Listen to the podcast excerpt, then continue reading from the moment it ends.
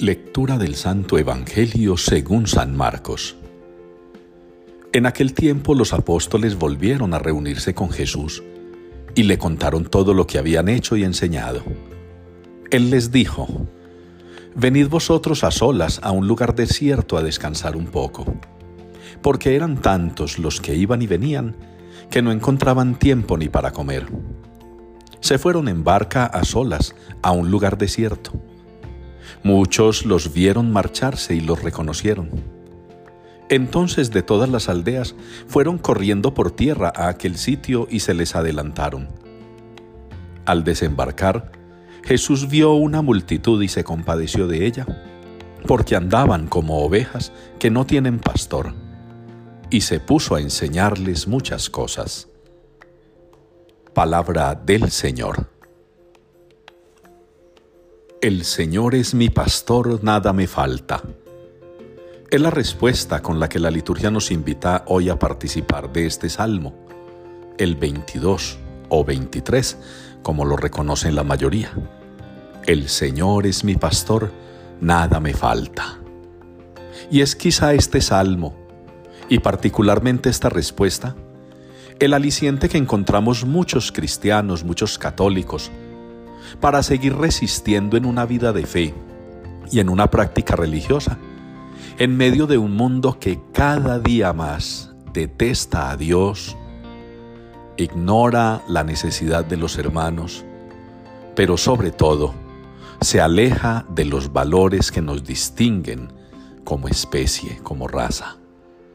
El Señor es mi pastor, nada me falta, es el consuelo que a muchos nos anima, nos reconforta y nos mantiene el impulso para seguir caminando hacia la salvación sirviendo a los demás. Qué bueno que las palabras de la primera lectura lleguen también a nosotros, lleguen a nuestro corazón y las difundamos entre los demás. Que perseveremos, nos pide el autor, en hacer el bien, en ayudarnos mutuamente. Esa ayuda mutua ese hacernos el bien los unos a los otros es lo que Jesús les propone en el Evangelio a los discípulos y no solo como un mandato, sino que Él mismo lo practica. El Señor se preocupa por ellos, porque se cansan, porque necesitan comer, porque merecen momentos de paz a solas, en grupo. A veces abusamos tanto de los sacerdotes. A veces creemos que todos son iguales y los juzgamos con el mismo rasero. A veces creemos que el oficio de los curas es solamente dar misa. No. ¿Cuánto tienen que soportar? ¿A cuánta gente se tienen que aguantar? Que no buscan sino escurrirlos, sacarles partido. Que los ven como cajeros automáticos o como despensas que no se agotan. Creen que las 24 horas del día están sentados haciendo nada, esperando que alguien llegue. No. Los sacerdotes, como los discípulos, como Jesús mismo, son seres que sienten, que se cansan, que se agotan, que se entregan y que necesitan no solamente hacer el bien, sino que se les haga el bien. Ojalá mis hermanos, desde las más altas cúpulas de la iglesia hasta los laicos más sencillos, todos aprendiéramos a valorar al sacerdote, a valorar al otro.